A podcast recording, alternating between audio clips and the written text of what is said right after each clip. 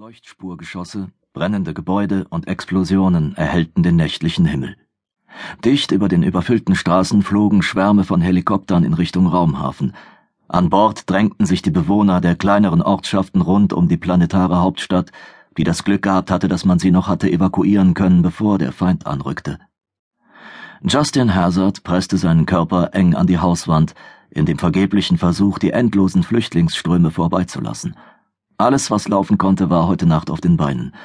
Einige drückten sich die wenigen Habseligkeiten, die sie aus ihren Häusern retten konnten, an ihren Leib, als wären sie aus purem Gold. Die weitaus meisten führten aber lediglich mit sich, was sie am Leib trugen, oft sogar nur ein altes Nachthemd, einen verknitterten Pyjama oder ein eilig aus einem Wäschestapel gefischtes T-Shirt. Und alle bewegten sich in dieselbe Richtung – die Straße führte zum einzigen Raumhafen des Planeten und war breit genug, dass zwei große Busse bequem aneinander hätten vorbeifahren können. Doch die Menschenmassen drohten sie vollkommen zu verstopfen. Sollte es soweit kommen, würde es den Slugs die Einnahme der Kolonie nur noch leichter machen. Plötzlich schrie jemand in der Menge schrill auf und zeigte zum Sternenhimmel. Da oben, da oben, brüllte er immer wieder in Panik. Seine Stimme nahm einen fast weinerlichen Tonfall an. Die Menschen in seiner Umgebung folgten seinem Wink. Pupillen weiteten sich voller Angst, Bewegung kam in die Menge. Erst versuchten einzelne und schließlich ganze Trauben von Flüchtlingen sich mit Ellbogen und Fäusten einen Weg aus der Umklammerung der Masse zu bahnen. Justin sah nach oben, um herauszufinden, was die Leute so in Aufregung versetzt hatte. Er brauchte nicht lange zu suchen. Aus der Raumschlacht über der Kolonie hatte sich ein dichter Schwarm kleiner Objekte gelöst, die schnell größer wurden. Es wirkte fast, als wären einige Sterne am nächtlichen Firmament lebendig geworden und fielen vom Himmel. Wenn dem nur so wäre, dachte Justin, unfähig etwas gegen das drohende Unheil zu unternehmen. Er musterte die in Panik geratene Menge in dem Wissen, dass es kein Entkommen geben würde. Nicht zu Fuß, nicht mit den wenigen Waffen, die sie hatten. Die Wahrheit war weitaus schlimmer. Die Reaper stürzten wie eine Meute hungriger wilder Hunde vom Himmel und eröffneten sofort und ohne Mitleid das Feuer in die Menge. Der Angriff hatte keinerlei militärischen Sinn und war von jedwedem Standpunkt nur als barbarisch zu bezeichnen. Aber Justin war durchaus klar, der Angriff diente auch nur einem einzigen Zweck, nämlich die ohnehin schon bestehende Panik der Bevölkerung noch zu verstärken. Bei dieser dicht gedrängten Menge mussten die Slugs nicht mal zielen. Die Laserwaffen der Ruhl leisteten ganze Arbeit. Sie fuhren wie Sensen aus tödlicher Energie unter die Menschen und mähten sie reihenweise nieder. Nach wenigen Sekunden schon war die Luft erfüllt von Schmerzens- und Todesschreien. Es stank nach Ozon, Blut und purer Angst. Zwei der Helikopter wurden getroffen. Der erste wurde praktisch glatt, wie mit einem Skalpell in der Mitte in zwei Teile geschnitten.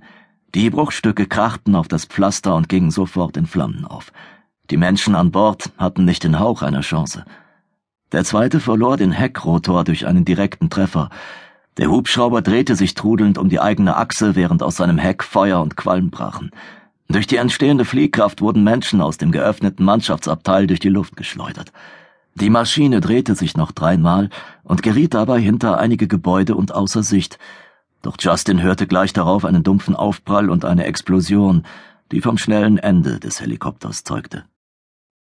Die übrigen Hubschrauber beeilten sich so schnell wie möglich in die temporäre Zuflucht der Luftabwehr rund um den Raumhafen zu gelangen. Nur eine der Maschinen, ein Nachzügler, eröffnete knatternd aus einem schweren MG, das aus dem Mannschaftsabteil ragte, das Feuer auf die Slugjäger. Es war eine Verzweiflungstat. Der Schütze hatte keine Chance, die Reaper zu treffen. Sie waren schlichtweg viel zu schnell. Zum Glück für den Helikopter und seine Insassen waren die Slug-Piloten gerade anderweitig beschäftigt. Sie säten Tod und Zerstörung unter die panikerfüllten Menschen. Justin gönnte dem abgestürzten Wrack des Helikopters nur einen beiläufigen Blick und verdrängte die Frage, wie viele Menschen die beiden Hubschrauber wohl befördert hatten. Mehrere Gebäude entlang der Straße wurden von Laserfeuer getroffen und ganze Hausecken explodierten unter dem Beschuss oder brachen einfach weg. Das Haus, das sich Justin als Deckung ausgesucht hatte, wurde ebenfalls getroffen und überschüttete ihn mit einem Schwall Mörtel, Steinsplittern und Staub. Abwesend klopfte er sich die Uniform ab, wobei er die Umgebung keine Sekunde aus den Augen ließ. Einer der Soldaten in seiner Begleitung, er war noch ziemlich jung, im Höchstfall gerade zwanzig, ließ sich von der allgemeinen Panik anstecken. Sein unsteter, angsterfüllter Blick schoss von einer Seite zur anderen. An dessen Haltung erkannte Justin, dass der Junge kurz davor stand, seine Waffe wegzuwerfen und davonzurennen. Wenn du das machst, bist du tot, flüsterte Justin ihm so ruhig er konnte zu. Der Kopf des Jungen fuhr überrascht zu ihm herum. Sir? Mit Bewegung machst du sie auf dich aufmerksam, erläuterte er dem verdutzten Frischling. Wenn du wegrennst, knallen sie dich ab. Bleib ganz ruhig. Die Slugs werden gleich wieder abdrehen. Woher wissen Sie das? Standardtaktik der Slugs für Luftangriffe, erklärte Justin. Ihre Jäger greifen weiche Ziele nie länger als 50 Sekunden an. Weiß der Teufel, wieso das so ist, aber in der Vergangenheit haben die Slugs das immer so gehandhabt. Sie werden gleich wieder an Höhe gewinnen und dann vergehen ein paar Minuten, bis sie uns die nächsten Jäger auf den Hals setzen. Justin betrachtete Uniform und Rangabzeichen des jungen Soldaten. Er nickte wissend. Private bei den dritten Pionieren. In Morrisons Kompanie, wenn ich mich nicht irre. Der Junge starrte ihn erstaunt an. Ja, bin erst vor zwei Tagen eingetroffen, frisch von der Erde. Er ist jetzt sicher lieber wieder dort, nicht wahr? erwiderte er mit mehr als nur einem Hauch Zynismus. Dem Jungen entging die in den Worten enthaltene bittere Ironie, und er nickte nur müde. Und Sie sind, wenn ich fragen darf? Justin wunderte sich, ob die Ausbilder auf der Erde nachgelassen hatten oder ob einfach die Rekruten dümmer waren als zu seiner Zeit. Noch vor einigen Jahren wäre es undenkbar gewesen, dass ein Rekrut nicht die Ränge zu unterscheiden wusste und einen höherrangigen Offizier auf diese Weise ansprach. Sein Blick glitt nach unten, und er entdeckte die Erklärung für das sonderbare Verhalten des Jungen. Seine Uniform war zerrissen und von Ruß und Dreck verschmutzt. Dort, wo am Kragen eigentlich stolz seine Rangabzeichen hätten prangen sollen, zierte nun ein ausgefranstes Loch seine Uniform. Die Abzeichen musste er irgendwo auf seiner überstürzten Flucht aus Versehen abgerissen haben. Major Justin Hazard, zweites Bataillon der ersten Ursus Rangers. Dem Jungen verschlug es glatt die Sprache. Ihm wurde klar, er stand einem waschechten Bataillonskommandeur gegenüber. Die rechte Hand fuhr nach oben zur Karikatur eines Saluts. Die Szene hätte einer gewissen Komik nicht entbehrt, wäre sie nicht dermaßen ernst gewesen. Private Lance Stollner, stellte sich der Junge nun endlich vor. Ich bitte vielmals um Verzeihung, Major. Ich, äh, ich. Äh, Justin winkte nur ab. Schon gut. Ich kann schon verstehen, dass Sie verwirrt sind. Wenn ich mich so ansehe, glaube ich, selbst meine eigene Mutter würde mich im Augenblick nicht erkennen. Justins Blick glitt über die anderen Männer und Frauen in seiner Begleitung. Es waren im Ganzen etwa zwei Dutzend, wobei er selbst den höchsten Rang innehatte. Allesamt gut ausgebildete Männer und Frauen. Trotzdem drängten sie sich schutzsuchend aneinander, als könnte die gegenseitige Nähe sie vor den angreifenden Reapern beschützen. Sie stammten aus den verschiedensten Waffengattungen. Kaum zwei von ihnen trugen die gleiche Uniform. Artillerie, Infanterie, motorisierte Infanterie und sogar zwei Panzerfahrer waren dabei. Teilweise trugen sie Uniformen von Einheiten, die bereits seit Stunden nicht mehr existierten, so wie sein eigenes Bataillon. Mein Gott, flüsterte er niedergeschlagen.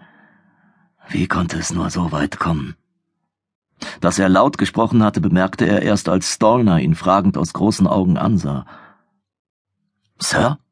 hakte er nach unschlüssig, ob Justin mit ihm gesprochen hatte. Nicht so wichtig, wehrte er ab. Ein Staff Sergeant schob sich an Stolner vorbei, ohne den Private zu beachten, und zeigte nach oben. Sie ziehen ab. Wir sollten weiter. Die Reaper drehten tatsächlich ab, ganz so, wie er es prophezeit hatte. Der Angriff endete so unvermittelt, wie er begonnen hatte. Zurück blieben Berge von Leichen, Ströme von Blut und furchtbares Leid. Die Straße war durch das Laserfeuer an vielen Stellen aufgebrochen oder geschmolzen. Verbrannte Leiber lagen überall. Einige bewegten sich noch schwach. Gebäude waren in Brand geschossen worden oder nur noch Ruinen. Es war kaum zu glauben, dass dies gestern Abend noch ein ruhiges Wohngebiet gewesen war. Den Menschen wurde langsam bewusst, dass der Beschuss vorläufig aufgehört hatte. Vorsichtig wagten sie sich aus ihren Löchern und hinter ihren Verstecken hervor, packten ihre wenigen Habseligkeiten erneut zusammen und marschierten weiter. Wer sich in der Mitte der Straße eingekeilt in die Menschenmenge befunden hatte, hatte kaum eine Chance gehabt. Dort war das Sterben am schlimmsten gewesen. Wir müssen hier weg, drängte der Staff Sergeant. Justin nickte abwesend. Dann los, Carson.